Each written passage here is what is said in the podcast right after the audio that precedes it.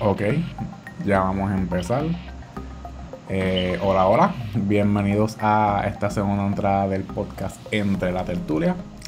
Les habla como siempre eh, eh, Daniel Arroyo y me, y me acompaña el profesor Miguel Rosario.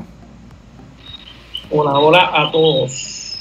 Este, los planes siempre fueron hacer una entrada semanal los domingos, pero de verdad que en todos los, con todos los papelones que han eh, hay ahora mismo martes, literal comienzo de semana, o que llevamos dos días de candela uno detrás de otro, eh, Fuego Popular y al de eh, La Palma. Eh, decidimos hacer la segunda entrada que la llamamos bipartidismo, porque lo que hay es un, un arroz con yete y una división bien marcada entre los, entre los dos partidos. Con el que vamos a comenzar es con el Partido Nuevo Progresista.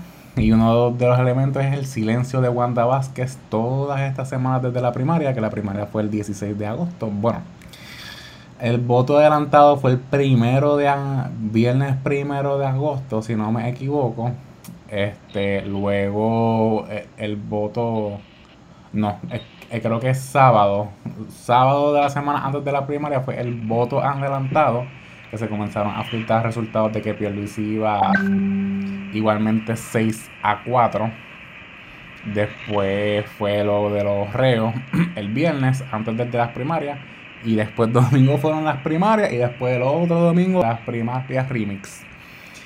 Después de que Wanda Vázquez perdió, pues eh, hizo una hizo unas apariciones bien limitadas, pero ayer convocó a conferencia de prensa para nombrar al nuevo secretario de Estado, ya que el señor Elmer Román tuvo que renunciar para un puesto en el Pentágono, que siempre se había dicho desde que él fue el secretario de- del Departamento de Seguridad Pública, que él siempre estuvo prestado, entre comillas, porque él estaba pendiente de un puesto en el gobierno federal y ya se le dio en el Pentágono. Este, pero tocando el, silencio de la señora gobernadora, yo entiendo que pues este, me imagino que la gobernadora es- está súper convencida de que ella iba a prevalecer en las primarias y o sea, cuando tú tienes unas expectativas y no, y no son nada de, lo que tú am, querías, pues es como restrayarte contra eh, la pared. me imagino que así estuvo sintiéndose la gobernadora, como que acoplándose al hecho de que, pues, ya ella no va a tener el estilo de vida que tuvo en la fortaleza. Porque el, el estilo de vida de la fortaleza jamás y nunca lo puede obtener con los salarios que se ganan ella y su señor esposo. Pero no sé, ¿qué piensas tú, eh, Miguel, del, del silencio de la gobernadora en todo, como por dos semanas? Mira, el, el silencio de, de la señora gobernadora Wanda Vázquez es evidente. Ella tenía eh, un fin y era ganar la primaria. Ella pudo haber ganado la primaria. Ella tenía, tenía este, los números. eh, y tenía una gran oportunidad de salir victoriosa en la, en la primaria. Obviamente, pues, eh, pudo, pudo más la, la campaña negativa en contra, pero sí, sí se vio en algún momento dado en que Wanda Vázquez pudo haber ganado esa primaria. Eh, eh, obtuvo casi 124 mil votos, o sea, eh, un 40%. Eh, pues no, no ganó. Obviamente, como todos sabemos, ella no gana la primaria, así que ese silencio tiende a ser evidente, puesto que habían unos planes futuros, unos planes que, que no se concretaron. Posiblemente hubo algunas promesas a los donantes, eh, promesas que no se van a cumplir, puesto que ella no sale victoriosa en ese proceso. Así que ese silencio es muestra y es evidencia de que pues, pues tiene que, que recogerse, tiene que sanar unas heridas que produce una derrota, porque pues, en, en todos los aspectos de la vida al ser humano no le gusta perder, al ser humano le gusta ganar, ¿verdad? Todo lo que se propone. Así que en ese sentido, pues la señora gobernadora estaba en un proceso de, de sanación, eh, que es evidente en estos tipos de, en estos tipos de, de contiendas electorales, claro está, ¿verdad?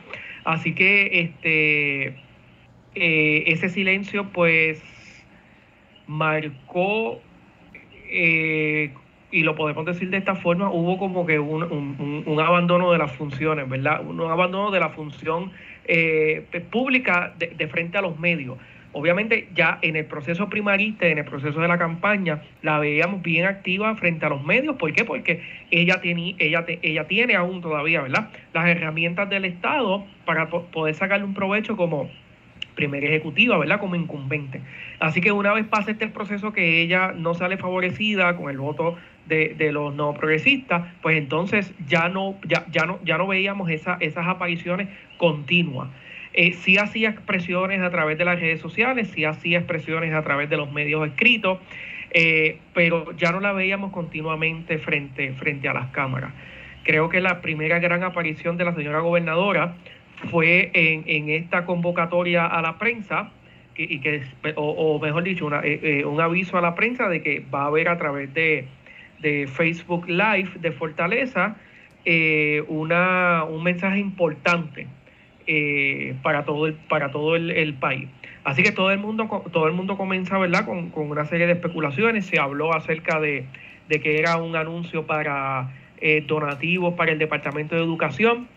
Se habló de, más medidas en contra de, la pandemia y de la, del COVID-19. O sea, hubo un sinnúmero de, de rumores a través de, los medios y de la prensa, especialmente a través de las redes sociales.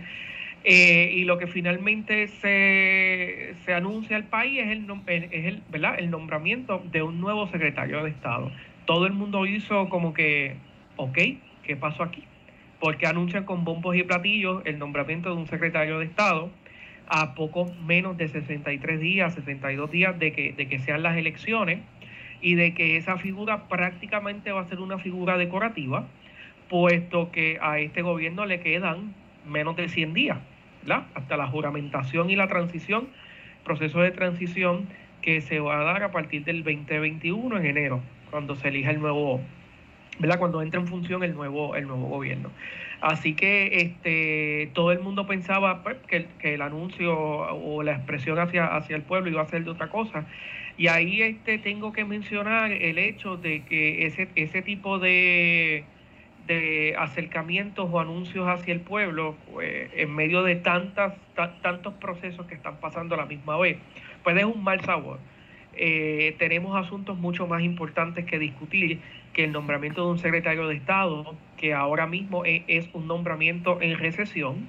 Eso lo que significa es que como se nombra fuera de, del, tiempo de la sesión eh, legislativa, eh, no está avalado. En este caso, el puesto de secretario de Estado lo, lo, lo confirman tanto Cámara como Senado.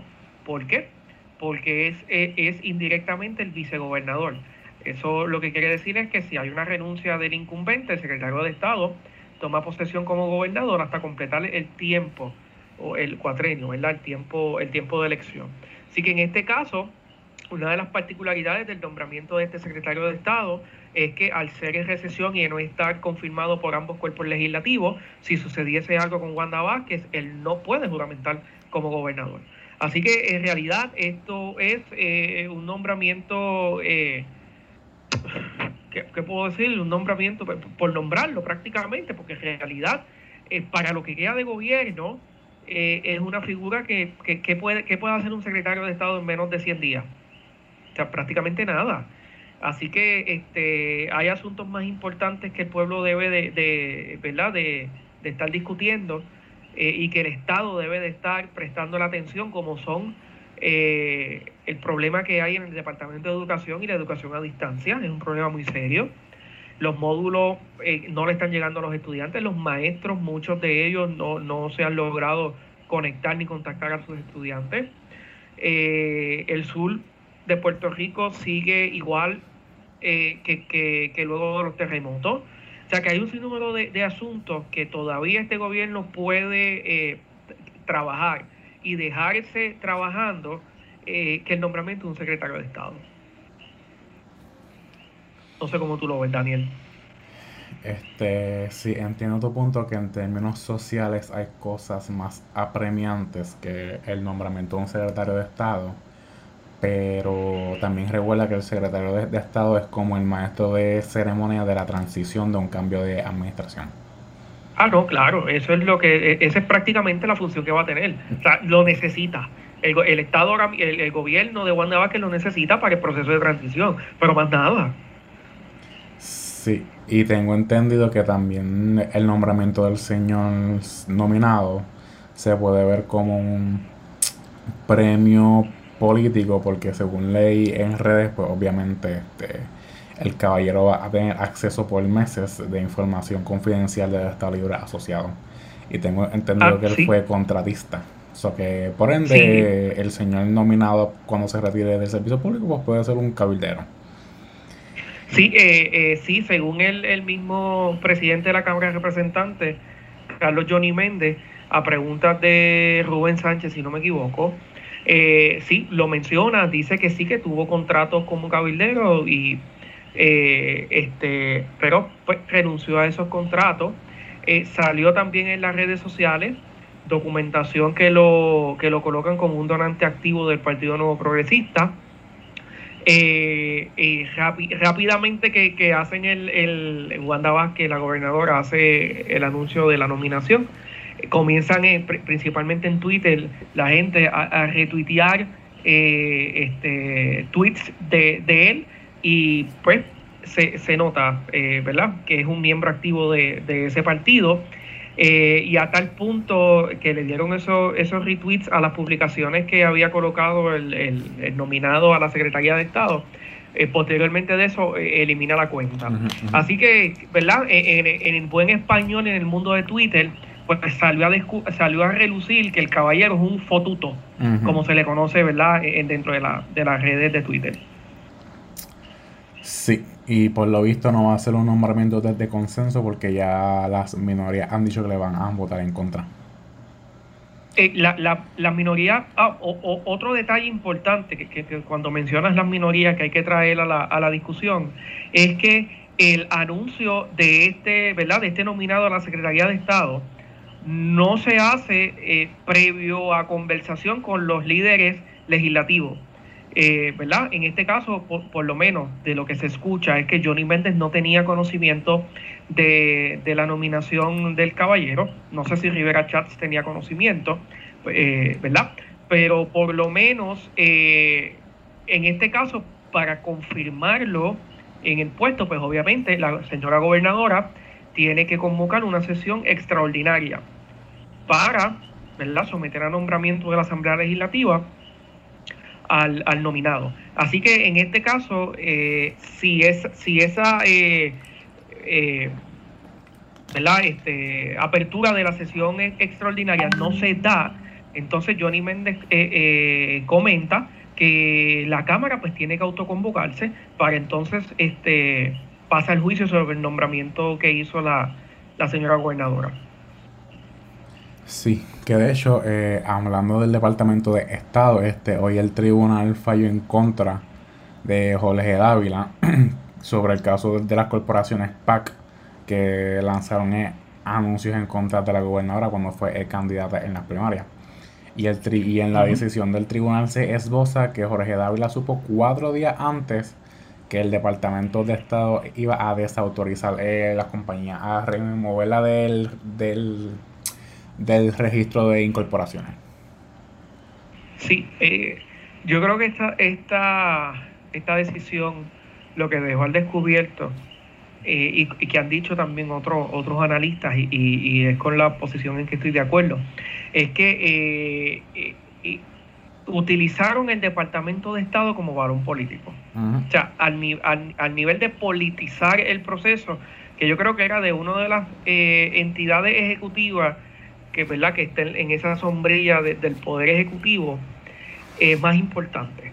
Así que este, politizar eh, eh, esos procesos eh, a favor de un candidato, pues deja un sabor amargo porque te hace cuestionar hasta dónde el Estado puede llegar en, en decisiones erradas para sacar a quien esté en contra mío.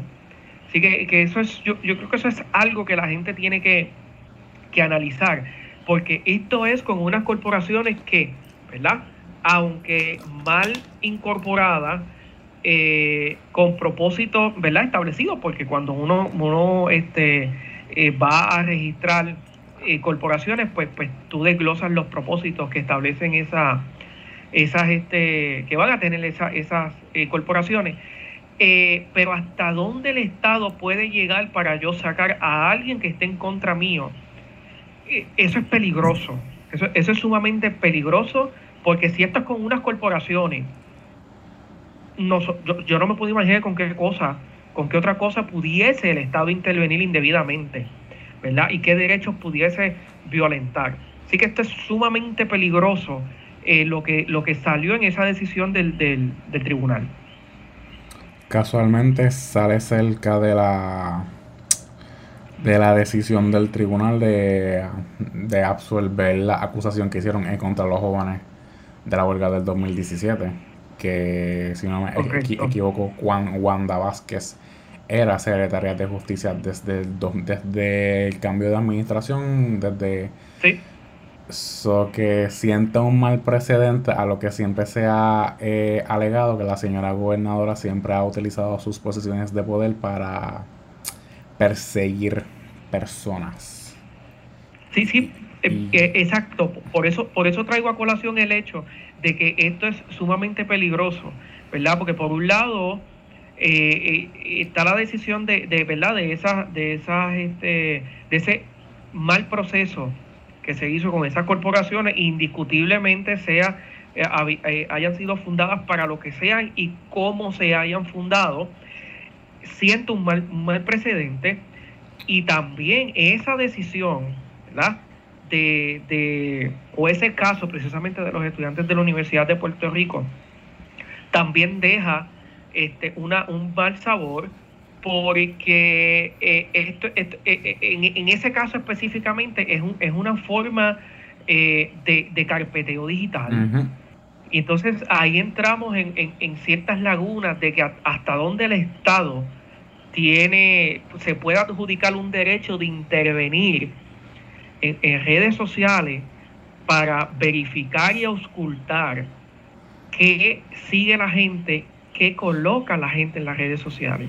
O sea, eh, eh, estos son espacios eh, que son sumamente peligrosos, que son característicos de, de, algunas formas de gobierno, que aquí a la gente le han inmiscuido en su cerebro miedo, porque estos procesos, y, esto es bien importante, esta, estas formas de intervención con la libertad de expresión, con la libertad de asociación, son, son formas de gobierno dictatoriales y autoritarios. ¿Verdad? Que aquí, eso, aquí, aquí la gente con el discurso del miedo le tienen mucho miedo. Así que nosotros estamos viviendo unos momentos que son bastante este, delicados y bastante fuertes en términos de hasta dónde el Estado tiene derecho de intervenir con la privacidad de, de, los constituyentes. Así que eso es sumamente peligroso. Y lo hemos visto, ¿verdad? Y la gente, la, la, gente está muy, muy contenta. Yo soy uno de los que estoy muy contento con la decisión del tribunal. No obstante, el Departamento de Justicia, de Justicia emitió un comunicado de que, de que van a buscar la forma de apelar la decisión del tribunal. Así que todavía estamos viendo un departamento de justicia, eh, ¿verdad? Eh, eh, que está tomando unas decisiones a nombre del Estado, o haciendo unos movimientos, mejor dicho, a nombre del Estado, que son también sumamente peligrosos, porque es, el mismo departamento de justicia que no encontró evidencia para continuar investigaciones como la del chat, no, no encontró evidencia para este, continuar investigaciones o estaban fabricando eh, eh, casos a distintas personalidades, pero entonces en donde evidentemente se ve un debido, no se ve un debido proceso de ley, pues entonces quieren continuar, ¿verdad? Eh, como dicen en, buen español, dándole el dedo a la llaga para ver qué sigue saliendo. Así que esto es sumamente peligroso lo que estamos viviendo. Yo quisiera hacer una aclaración y es que aquí se ha eh, normalizado que el secretario de justicia pues le responde al señor en gobernador, al gobernador. Es, entiendo el punto del argumento que a, veces describen el secretario de justicia como el, como el abogado del gobierno, pero más bien el secretario de justicia en últimas instancias técnicamente tiene que ser el fiscal del gobierno en el sentido de que eh, el secretario de justicia, la razón de ser pues es, es, como un, tipo de, el término que está popular a, eh, ahora mismo de autofiscalización ya el abogado del gobierno viene siendo el procurador general, si no me equivoco, en términos de procedimientos legales y, y eso, que yo puedo entender el, argumento de que hay este, como el gobernador nombró a fulano, pues hello, pues debemos de esperar que le tiren la toalla. A lo cual yo tengo que intervenir y decir que no, que lamentablemente no, no ha de ser así. Y la constitución me imagino que la hablando de asambleas constitucionales, la visión de los padres fundadores pues, de la Constitución del Estado Libre Asociado jamás vieron como que el secretario de Justicia ha de ser un puesto que responda al gobernador con intereses eh, partidistas, que es lo que, que es lo que lamentablemente estamos, estamos viendo en, en la política criolla y a nivel nacional de los Estados Unidos, que, que en términos de separación de los poderes y en términos de la separación interna que hay en la rama ejecutiva, se está viendo que hay que no hay una separación de los poderes y más bien hay como que un eh, un pase de mano entre rama y, y otra. Que, y a lo que voy también es que irónicamente tenemos un, un departamento de justicia que se comporta como un brazo eh, perseguidor del Estado en una administración del Partido Nuevo Progresista, que tanto que los fotutos se llenan la boca y les sale espuma diciendo no, que fulano y sutano son unos dictadores de a lo Cuba y Venezuela, pero tenemos eh, ciertos elementos de la administración.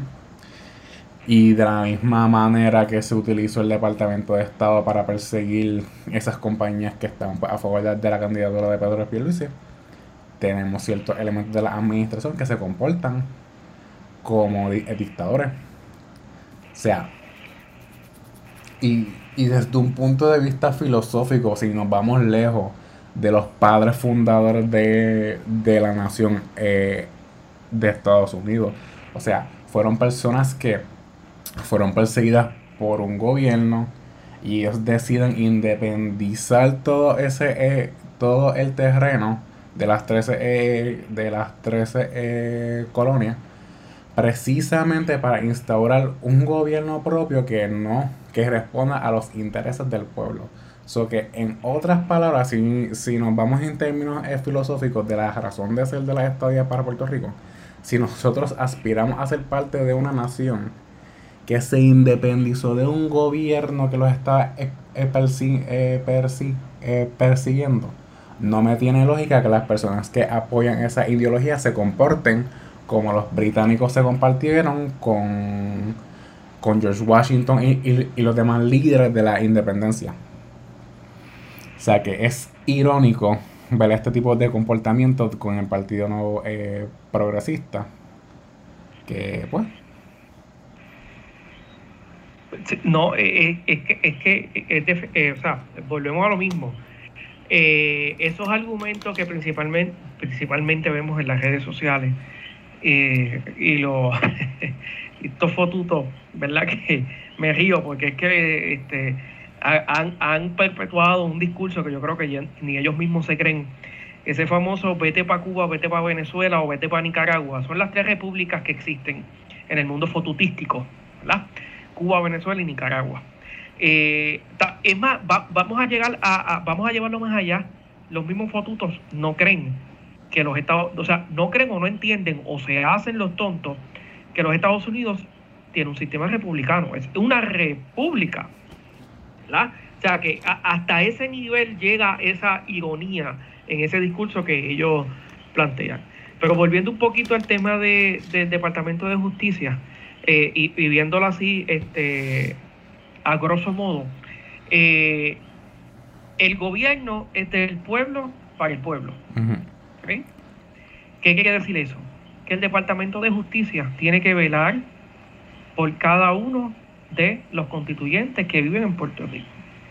Si lo llevamos a una ejemplificación, el Departamento de Justicia, de Justicia es el abogado del pueblo. Simple y sencillo. Pero entonces han cogido o han tomado ese departamento y lo han llevado no a defender al pueblo, sino lo han tirado en contra del pueblo. Porque qué mejor ejemplo que ver la persecución a esos jóvenes de la Universidad de Puerto Rico que estaban defendiendo el acceso libre de la Universidad de Puerto Rico. Al nivel de, con órdenes judiciales, pedirle a Facebook que les entregara información de cientos de miles de usuarios de las redes sociales para ver quiénes le habían dado like o quiénes habían accesado a ver los videos de ciertas páginas eh, en, en esa red social.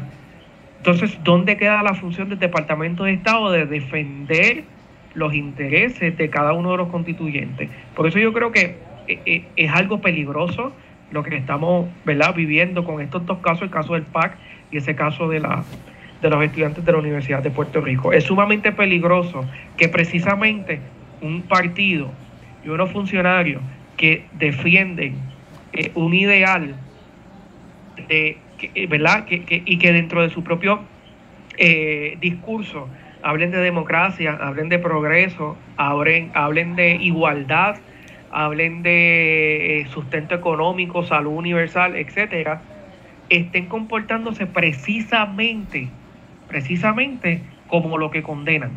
Así que yo creo que eso, eso da mucho que pensar. Sí, este, todo esto, aunque, aunque la gobernadora haya terminado eh, las primarias, porque el caso se vino a decidir recientemente, creo que sí fue hoy en la tarde So que estas primarias, eh, eh, yo, creo que han sido las primarias más largas de la historia. Sí, yo creo que esta, este proceso primarista, y, ¿verdad? y concuerdo eh, con lo que dice, el proceso primarista ha sido uno largo y extenuante. porque, ¿verdad? Ya casi a prácticamente semana y media, ya casi dos semanas de haber finalizado ese, e, ese proceso, continuamos, ¿verdad? Viendo secuelas de, de eh, un proceso totalmente mancillado, un proceso totalmente este, eh, brusco, mal llevado, etcétera. Así que este, pues todavía queda, todavía queda eh, qué más ver sobre este proceso primarista. Hablando del proceso primarista, este Pedro Pierluisi creo que fue ayer había expresado pues tipo de alivio y contentura que la gobernadora haya confirmado que iba a votar íntegro por La Palma. Y la gobernadora hizo esas expresiones recientemente, creo que fue el viernes, que dio una entrevista exclusiva y desde, el, hace tiempo que ya no daba e, entrevistas en jugando pelotadura en AM en su intervención. En Noti uno que pues ella iba a votar íntegro por la palma. Eh, Pedro Pierluisi dijo eso ayer e inmediatamente la gobernadora le cayó encima al presidente del partido y volvió con la misma cantareta que tuvo el día que perdió las primarias, que ella no, que él no tenía que buscar el voto de ella, que ellos tenían que buscar el voto más de 120 mil electores. En cierto sentido, Wanda tiene mucha razón.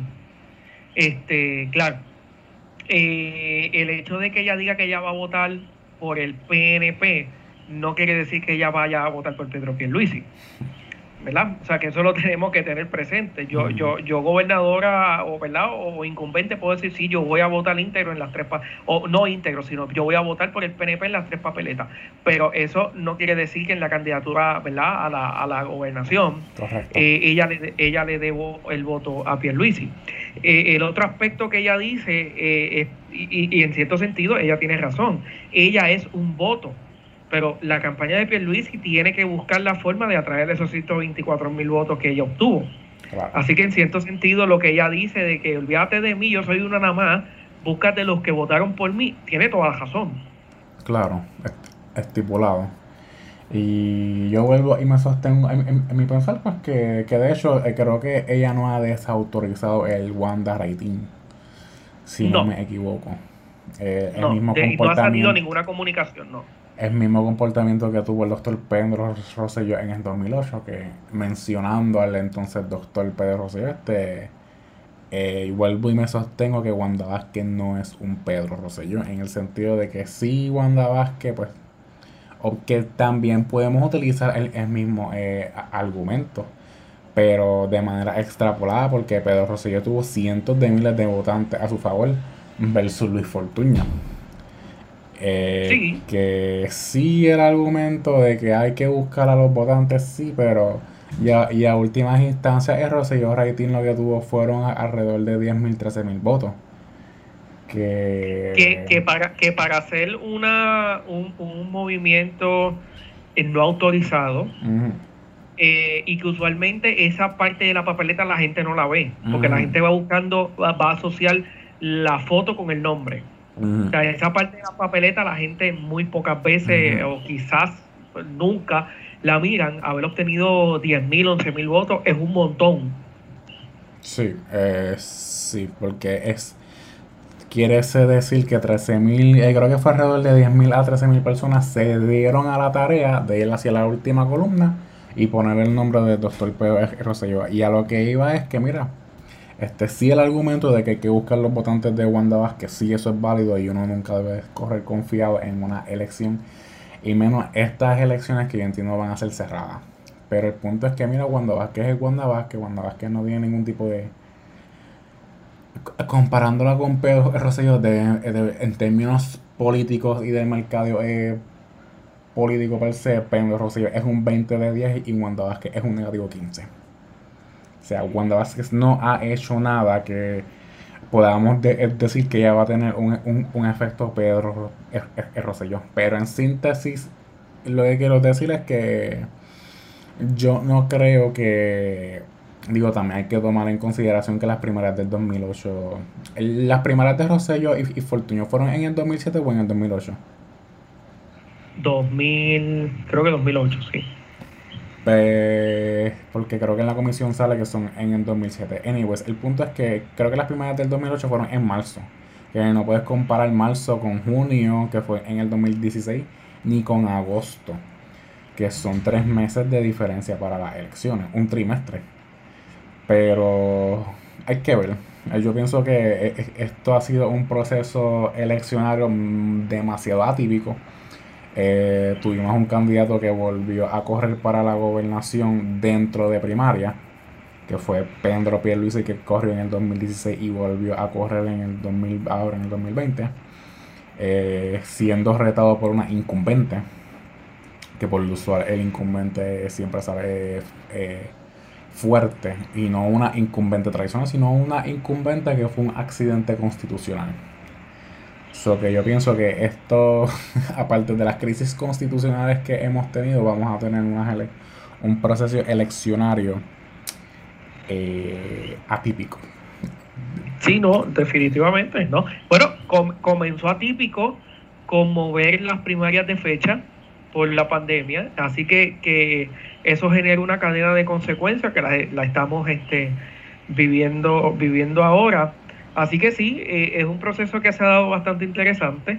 Eh, esto definitivamente en los libros de historia va a tener varios capítulos y capítulos importantes con todo. Yo, yo, eh, o sea, este cuatrienio completo ha sido escándalo tras escándalo tras escándalo tras escándalo. Literalmente. Desde, que arrancó el gobierno de Ricardo Rosselló. Así que sí, ha, sido, ha sido una cadena de consecuencias desde enero del 2017. Eh, y, o sea, eh, eh, ha sido accidentado, ha sido eh, difícil, doloroso todo lo que hemos vivido en medio de, un huracán, en medio de unos terremotos, ahora en medio de una pandemia. O sea que ha sido un cuatrenio bastante accidentado, no solamente por cuestiones de, de índole, ¿verdad?, de la naturaleza, por decirlo así, sino también por eh, políticas públicas eh, que le han hecho un, daño a nuestra sociedad, decisiones sumamente eh, erradas y mal tomadas. Así que, que esta cadena de consecuencias pues viene desde enero del 2017. Así que este y continuarán, continuarán, porque este, hasta que no pasemos estas elecciones y veamos ya ese resultado, pues no, no vamos a saber qué, qué, qué, a qué nos vamos a estar enfrentando ya a partir de enero del 2021. Eh, y, y, siguiendo hablando un poco de las primarias, eh, Tomás Rivera ya se apareció. Apareció de. Mira, yo conté los días. ¿Cuántos fueron? estuvo 13 días fuera de las redes sociales. Y entonces yo coloqué, ¿verdad? Coloqué mi. a, modo a modo de, jocoso por, por, el, por el, eh, el, escrito que él hace, llamando un voto íntegro por el PNP, un voto por la estadidad, etcétera. Eh, y yo lo, veo que, él escribe y yo pues me hice la pregunta si él estuvo 13 días en cuarentena por el COVID, ¿verdad? Porque el COVID atacó a medio PNP, o si estuvo 13 días escondido porque el FBI estaba rondando. Así que este sí, se aparece después de 13 días en silencio eh, Tomás Rivera Chats, que obtuvo un quinto lugar en la primaria. Sí, eso, eso te iba a comentar que, que, casualmente eh, aparece dentro de del tiempo de espera sobre el COVID-19. Y él reaparece en la mañana hablando de unidad y en la noche es que él vuelve a sus estilos eh, salapastroso. De, de, macharrán, de bravuconería. De cómo fue que le dijeron a él, este... Dios mío, ¿cuál fue el insulto que, le hizo eh, eh, Rubén Sánchez? Este... Sí, sé que Rubén le dijo algo, pero no, no, no recuerdo. Yo sé que... o algo así, este, nada. El punto es que... Y es algo que yo he observado en el señor presidente, el cómo que se manda cuando son féminas. Sí, eh, a, a, ese, esa es parte de, de, la reacción de muchos usuarios en las redes sociales. Eh, que y, y, lo comenta, creo que, que una, una de las que leí que lo comentó es la actriz Cecilia Argüelles, eh, que, le comentó precisamente eso, que usualmente se zafa cuando, cuando los comentarios eh, o las opiniones provienen de, periodistas féminas en las redes sociales. Así que de ahí es que sale que le digan que volvió Bravucón el macharrán de siempre. Hubo uno que vi que le colocó Papo quinto lugar a, a Rivera Chats cuando, cuando vio la publicación. Así que sí, sí, la, la, esa fue la línea de, de muchos y, a, la, a, la, cual estoy de acuerdo, porque eh, se pone bravucón con, usualmente cuando son periodistas féminas. Entonces, cuando son periodistas varones, pues entonces este comenta cualquier cosa, pero se, se pone jaquetón con las mujeres.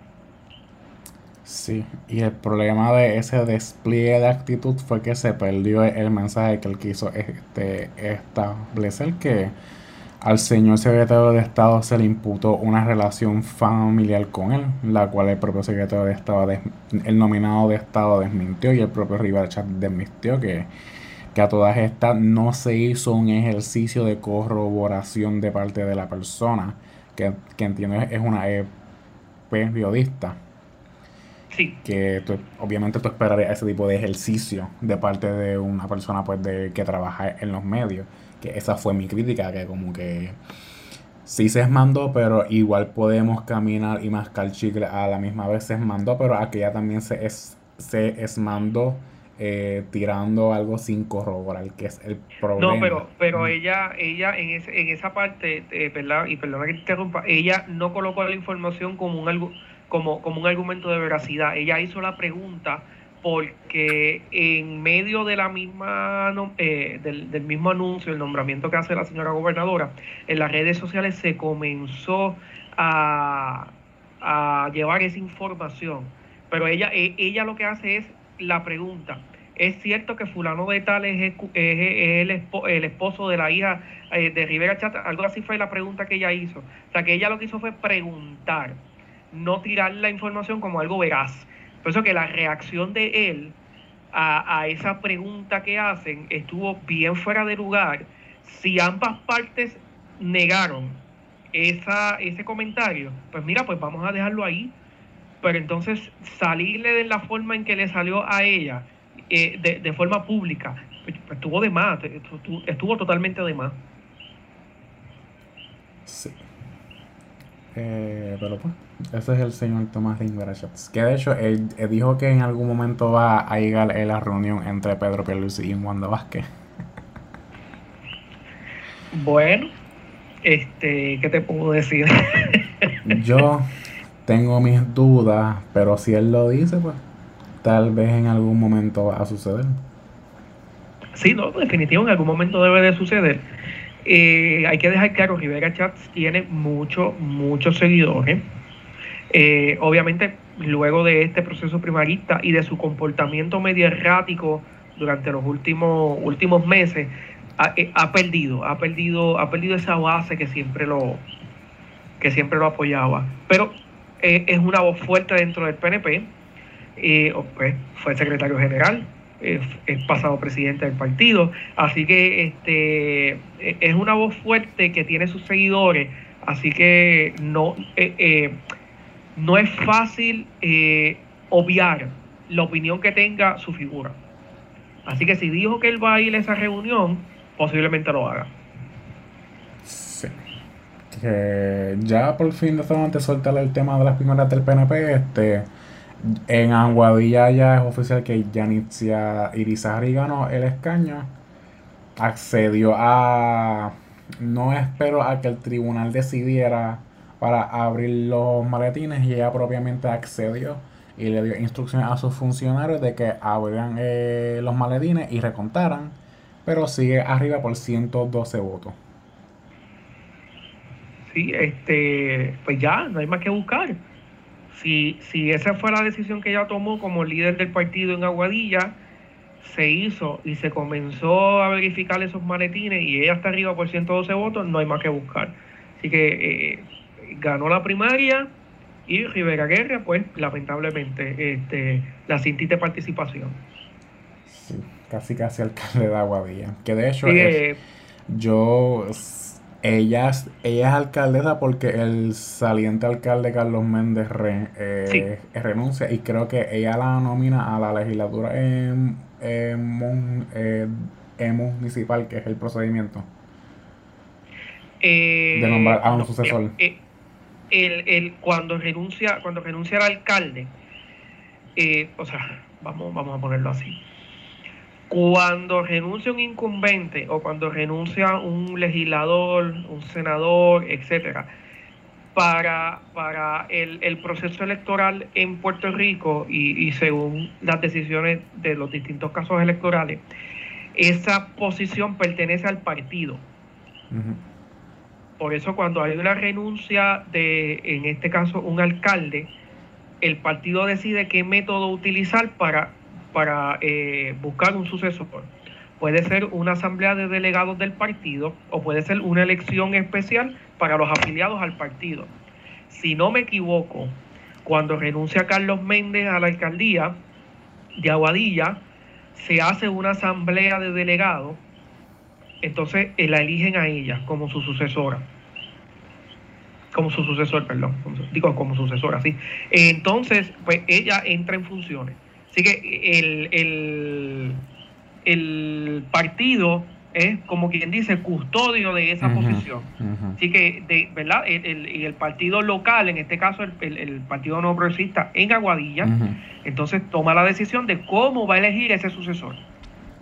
Sí, a lo que yo iba con el argumento de la, la sucesión de Carlos, Meneja, de Carlos Méndez a Yanitzia Irizarry es que yo estoy seguro si Yanitzia no hubiese sido incumbente, ella hubiese perdido eh, la primaria. Es posible, sí. Que yo voy por la línea de que también Wanda Vázquez fue un hueso medio duro a roer precisamente porque era incumbente y se ha visto un, un trend, un, un comportamiento repetido, una moda de parte de alcaldes también que alcaldes que ya llevan años en sus poltronas eh, municipales que renuncian y ponen a un sucesor y si ese sucesor tiene eh, primarias pues sale fuerte pues porque como es incumbente eh, siempre se presume que el incumbente es fuerte que fue lo que pasó también con Fajardo que el señor alcalde pues renuncia y pues su señor hijo es el sucesor y el, su señor hijo tuvo primarias y que también hay un argumento de, pues, de de su vínculo familiar con su señor padre, pero también como es incumbente, pues es sólido. Eh, que yo Hay pienso, una costumbre. Ah, que yo pienso que esto va a ser una moda que va a seguir repitiéndose año tras año, precisamente pues para evitar situaciones como que de, perder el poder y, y, la influencia en el en los en los municipios.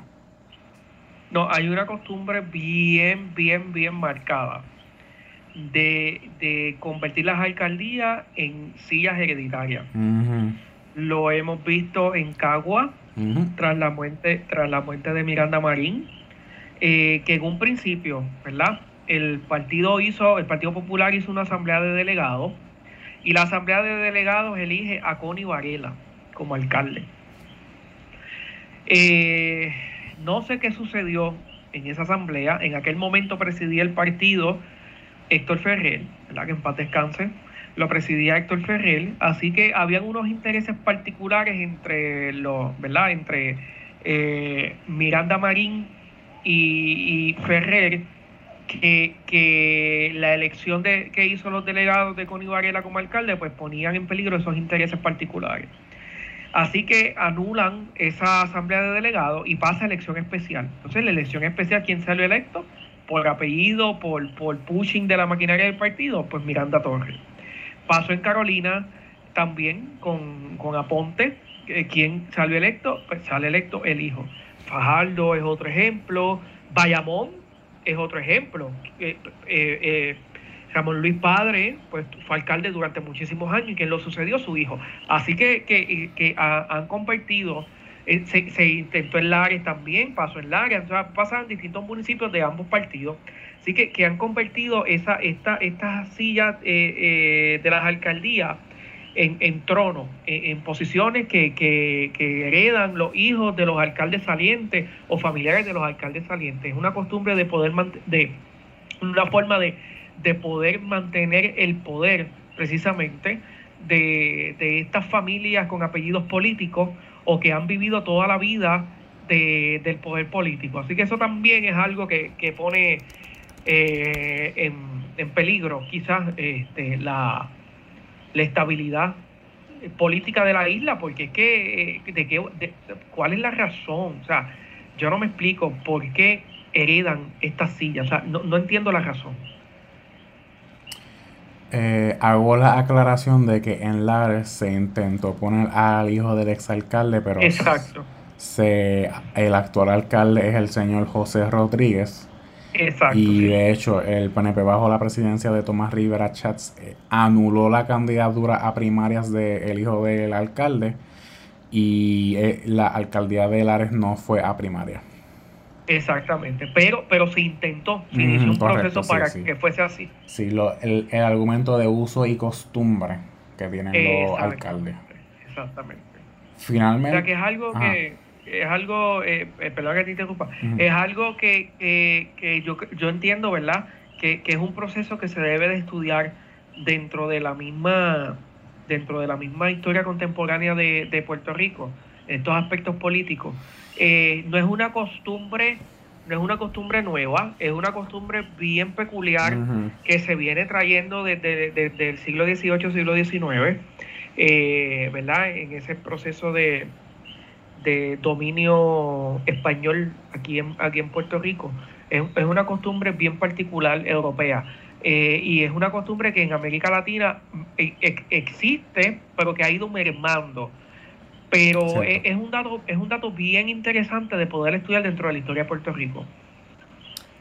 Sí, que de hecho está arraigada en la propia cultura porque cuando la familia tiene un negocio y el fundador se quiere ir por lo usual se escoge al hijo del dueño. Sí, exacto, exactamente. O sea que por eso que es, que es una costumbre que es, que es bastante ligada a ese proceso de dominio europeo, español aquí en Puerto Rico y en América, este, que no, que no solamente incide en cuestiones políticas, sino que incide en, todo el aspecto de la, de la vida, exacto, en todo el aspecto de la vida cotidiana de las personas, como tú muy bien dices, las corporaciones, usualmente las heredan los hijos, pues, las mismas, las herencias, ¿quién las heredan? Pues prácticamente la línea directa es el hijo.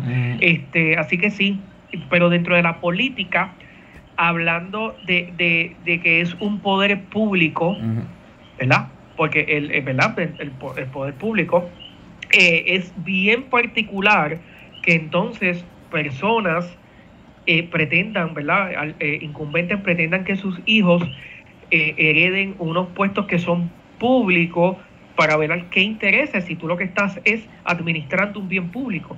O que por eso digo que es un, algo bien particular que se debe de estudiar. Sí, de hecho, si, si nos vamos en un viaje filosófico, el, el, ser, humano, el ser humano siempre le ha interesado ser, ser este inmortal y la inmortalidad pues se consigue a través de dejar un legado. Exacto. Que simplemente pues el hecho de la de una sucesión, pues este, en, términos prácticos, eso, es un legado de, de una figura paternal hacia su sucesor. Que, sí, así, es bien interesante. Que de hecho, ya cerrando el tema del Partido Nuevo Progresista, que llevamos rato hablando de ello, es el bollete que hay con el nombramiento del presidente alterno de la Comisión Estatal de Elecciones. Hoy hubo un papelón, un bipartidismo, pero bien partido, de que el, señor presidente del Partido Nuevo Progresista, Pedro Pierluisi, pues obviamente él ya había expresado que el señor Juan Dávila pues no estaba calificado y obviamente el Olin tampoco estaba cualificada pues para seguir eh, overseeing, este, supervisando los procesos de la Comisión Estatal Elecciones de cara después de las primarias a las elecciones del 2020. Eh, pero él obviamente siempre argumentó de que el señor presidente pues debía de irse luego de haber culminado el proceso. ¿Qué pasa? Que en, este interín eh, eh, el, argumento del señor presidente, en lo cual es válido, es que no podemos dejar la comisión sin presidente de cara a una elección general porque en estas primarias aproximadamente lo que participaron fueron como unos 500 mil e, electores combinando la base del PNP con la del PPD. Aproximadamente pone como 550 mil. Eh, la elección general del 2016 fueron 1.500.000 y pico de personas. Y creo que 1.580.000. O sea, si la comisión fue torpe con un presidente incompetente con 500.000 electores no quiera saber cómo va a ser la comisión sin un presidente en un proceso eleccionario donde se pueden esperar más de un millón de personas, o sea, más de el doble o el triple de la participación que hubo en las primarias. Que yo entiendo que el argumento pues es válido de que no se deben dejar sin cabeza en la comisión, a lo cual el señor presidente a través de sus comisionados electoral y alterna eh, sometió un nombramiento, se llamó a una reunión entre los otros cinco comisionados electorales del PPD PIP, eh, Victoria Ciudadana, Proyecto Dignidad. Proyecto Dignidad. Eh, digo, otros cuatro comisionados electorales y ellos exigieron que fuera más de un nombramiento y se fueron de la mesa según la versión del señor presidente, se fueron de la mesa de diálogo y no dieron espacio a considerarle el nombre a, la persona a ser nombrada presidente alterno para entonces decirle bye bye al señor Juan Dávila. Mira, esto, esto es un caos. De verdad que, que el manejo de la Comisión Estatal de Elecciones ha sido nefasto, ha sido fatal. Eh, este, esta, este proceso de las primarias, como todos hemos sido testigos, ha sido un proceso que, que violentó el derecho constitucional al ejercicio del voto de los puertorriqueños. Así que definitivamente el presidente de la comisión debe de salir de su puesto inmediatamente. Claro, eh, estamos en medio de un proceso, eh, finalizando un proceso eh, primarista para iniciar un proceso eleccionario. Así que este eh, pues, pues, pone en, en 3 y 2 qué, sería la mejor decisión que pueden tomar los comisionados electorales. Aquí también hay un efecto importante de la reforma electoral y es que cambia totalmente el organigrama de la Comisión Estatal de Elecciones. Eh, no, no, la, la, reforma electoral no define un proceso de sucesión en caso de la salida del presidente. Así que también eso, pues, este, dilata ese proceso. Ahora bien, eh, si no me equivoco, Lolin sale, eh, eh, renuncia o renunció, o va a renunciar a, como comisionada electoral del PNP. Y, es, y eso cuando hay un cambio de dirección en el partido, en este caso sale Tomás Rivera Chats de la presidencia, porque pues se elige a Pierluisi como candidato a la gobernación, por ende asume la presidencia del partido. Es usual que los comisionados electorales, el, ¿verdad? el comisionado electoral y el alterno, pongan a disposición del nuevo presidente las sillas de, comisionado electoral. Así que eso es un proceso normal. Eh, así que la comisión eh, estatal de elecciones, aunque tenga un presidente, está descabezada. Está totalmente descabezada. Eh, si no me equivoco, también salió la imprenta en un comunicado o algún comentario que realizaron para la prensa que dijeron que si no avanzan a colocar la orden, las papeletas no van a estar listas. Así que este, la comisión está en contra del reloj y como mencioné eh, eh, en, en nuestro primer capítulo del podcast, esta vez la elección que participan cientos de miles de puertorriqueños, no únicamente las bases este, de, los dos partidos principales, aquí participan cientos de miles de puertorriqueños vamos a tener nuestro derecho constitucional al voto violentado. Así que este es un proceso sumamente peligroso que está pasando en la Comisión Estatal de Elecciones. Sí, de hecho, que se me olvidó comentarte en el podcast pasado, eh, no se puede cambiar de compañía de imprenta porque Dominion, la compañía dueña de las máquinas de escrutinio, es quien certifica las, las, las, imprentas, porque recuerda que las papeletas tienen que tener ciertos requerimientos para, unos requisitos, sí. para que las máquinas las lean con éxito. Exacto, por eso es que digo que la, que, la, que la imprenta ya dijo, si no avanzan a, a, a, colocar la orden, no queremos, después que nos estén echando la culpa, dijeron prácticamente, porque es que la impresión, es, esta vez, o sea, vamos, vamos, vamos a poner esto en perspectiva. No solamente vamos a tener la papeleta de la gobernación y comisionado residente, la de las alcaldías y la legislatura municipal, la de la Cámara, la del Senado, pero vamos a tener la papeleta del plebiscito y del voto simbólico a la presidencia, porque esa ley nos hemos olvidado eso. En estas elecciones nosotros el pueblo, nosotros, tú y yo, con nuestros impuestos, vamos a pagar por una papeleta de un voto simbólico a la presidencia para hacer un llamado a, los Estados Unidos de que supuestamente queremos la estadidad. No podemos perder eso de perspectiva. O sea, en esa única papeleta para la presidencia, el voto simbólico, el, el mismo presidente de la comisión dijo que hay 800 mil dólares adicionales para la impresión de esa papeleta. No lo podemos perder de perspectiva. Te pregunto, ¿en qué quedó lo del referéndum de Wanda Vázquez de lo de elevar a rango constitucional el pago de las pensiones? Pues entiendo que no fue eh, colocado para discusión en la sesión extraordinaria, así que eh, asumo que fue un mensaje para la grava, porque en esta elección no se ha hablado de, de que vaya a haber una papeleta adicional para se enmienda la constitución. Así que pues un mensaje para las gradas en medio de un proceso eleccionario. De hecho, no se llegó a colgar en cámara.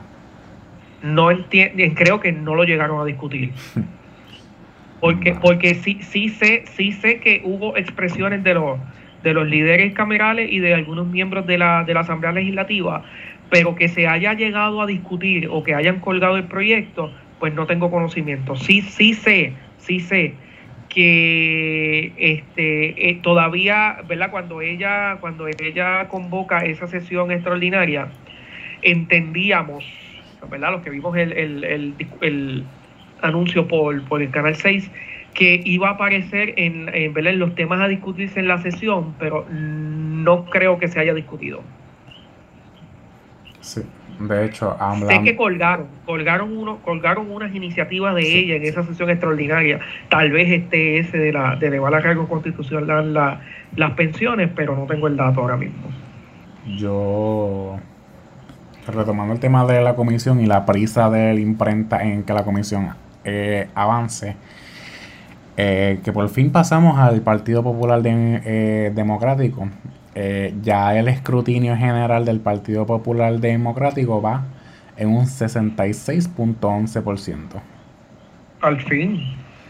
Y yo entiendo que de aquí el viernes se puede llegar al 100%. Eh, yo diría que mañana se llega a un 80%, al jueves se llega a un 90% y el viernes se termina todo. Mira, perdóname que te interrumpa. Eh, ya tengo el dato. Gracias a Doctor Google. Sí, la Cámara derrotó el, la propuesta de elevar las pensiones a rango constitucional, no obtuvo los votos. Y la noticia es del 3 de agosto. Así que sí, la, la Cámara derrotó el proyecto. Vale. Entonces, volviendo al tema de la primera PPD, este, yo, yo entiendo que ellos también van a observar un aumento en la participación, como mi igual hizo el PNP que observó de la noche del evento al escrutinio, observó un, un, un aumento de, de 9.000 votos puede ser que la primera PPD también observe el mismo aumento. Es usual, es usual que entre el escrutinio, eh, eh, ¿verdad? Entre la noche del evento y el escrutinio cambien drásticamente la cantidad de votos. Sí. Pero igual yo entiendo que la delantera va a seguir siendo eh, la misma. y sí, no, definitivo. La, la tendencia es más bien que esta primera sí fue sí 4 entre Charlie y Batia y Carmen Yulín. Y también hablando de la primaria, este Julín anda en la bella. no ha dicho que va a votar por Charlie Delgado. Y en San Juan, este eh, no dijo que iba a votar por Manuel Natal, pero creo que dijo que eh, lo quiere, eh, lo aprecia mucho o algo así. Ella, ella, ella se fue en el mismo discurso que que la señora gobernadora, a, ambas, le hicieron la misma pregunta. Eh, en este caso, pues a Carmen Yulín le pregunta si va a votar por Charlie. Y la respuesta de Carmen Yulín es, eh, yo voy a votar popular. Volvieron a preguntarle eh, que si iba a votar por Charlie y ella dijo, vuelvo y te digo que yo voy a votar popular. Así que se fue por la misma línea de Wanda que yo voy a votar PNP y la otra yo voy a votar popular. Así que, este, eh, ¿verdad? Para pocas palabras, ¿verdad? Para... Eh, buen entendedor, pocas palabras buen entendedor, pocas palabras bastan, exacto, gracias. ella argumenta o plantea que Charlie la debe de buscar. Charlie se debe de comunicar. Ah, eh, a mí me sorprende porque Charlie ha dicho que se ha comunicado por mensaje de texto o, ¿verdad? o han intercambiado algunos textos. Eh, así que, este, pues, dijo que va a votar popular. Eso abre la puerta a especulaciones, no necesariamente porque vote popular. Eh, diga que va a votar popular, va a votar por Charlie, tal vez sí, tal vez no, ¿verdad? Igual que Wanda, tal vez sí, tal vez no. Eh, en cierto sentido, también ella menciona de Manuel Natal que está coqueteando con endosarlo. Esas fueron las palabras que ella utilizó. Que estaba coqueteando con endosarlo a la candidatura a la alcaldía de San Juan. Eh, ya hemos visto eh, los endosos de Carmen Yulín cómo terminan. La mayoría de todos los, los candidatos que ella ha endosado en las elecciones a nivel nacional, refiriéndome a los Estados Unidos, los candidatos han, perdido.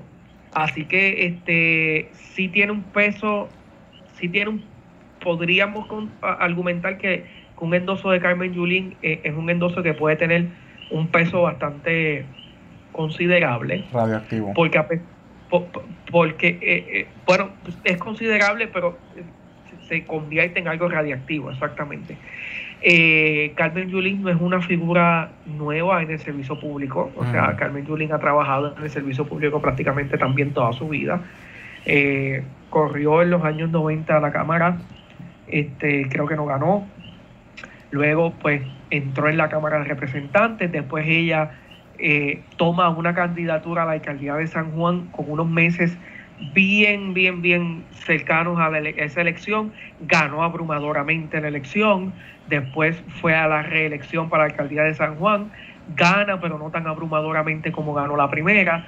O sea que, que Carmen Yulín, a pesar de cómo es, eh, bastante coloquial, bastante directa, bastante este, certera. Eh, tiene un peso bastante importante dentro de la política, pero sus endosos tienden a ser, como tú muy bien dijiste, bastante radioactivos. Así que no sé qué bien o qué mal le haría un endoso de, de Yulín a, Manuel Natal, pero sí dijo que está coqueteando con endosarlo. De hecho, ella perdió en, San Juan en las primarias. No, eso, eso, eso fue increíble. O sea, eh, bueno, vamos, vamos. Nosotros tenemos que ser sinceros. Eh, San Juan, en este último cuatrenio, cuando ella toma eh, el boom de ser una figura a nivel nivel política de Estados Unidos, hubo un retroceso, en, hubo un retroceso en, en, San Juan. O sea, San Juan es el presupuesto más grande después del presupuesto estatal. San Juan es el único municipio que tiene un sistema de educación completo.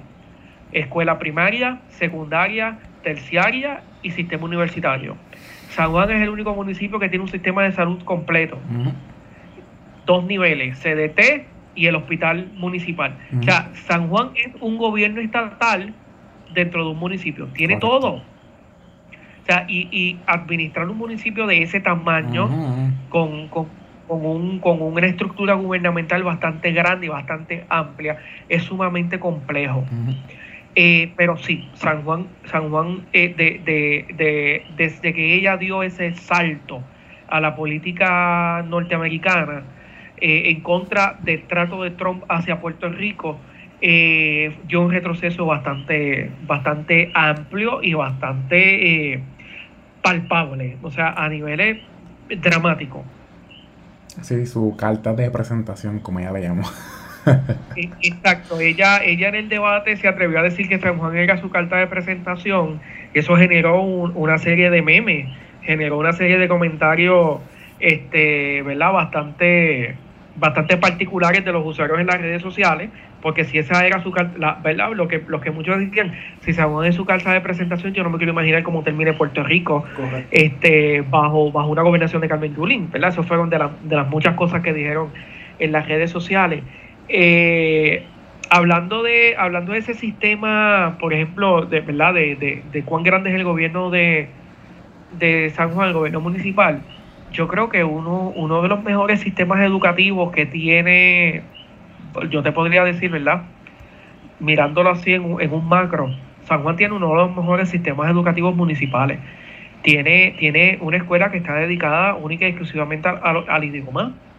Tiene una escuela de deporte, tiene una escuela de ciencias y tecnología, tiene un centro universitario, o sea, que tiene, que tiene un complejo educativo para poder ser modelo para otros municipios, quizás para otras partes de los Estados Unidos o para otros países, eh, que se le debe haber sacado provecho. Cabe destacar que ese sistema educativo comenzó bajo la administración de, de Jorge Santini, de las primeras administraciones de Jorge Santini. Así que este es un sistema que, que, que si se le hubiese sacado un provecho máximo y explotado eh, para poder ser este, implementado en distintos municipios a una, a una escala ¿verdad? menor, eh, pudo haber sido una, una, muy buena carta de presentación de Carmen Yulín. Porque ella tiene, ella tiene, ella tendrá sus particularidades, pero eh, San Juan se pudo haber trabajado más. Si esa era su carta de presentación, se pudo haber trabajado más. Eso es así. Y yo pienso que ella va a terminar endosando a Manuel Natal porque Rosana López dijo que ella iba a rescatar a San Juan. Sí, no, claro, este tú. eh, eh, ay, Dios mío.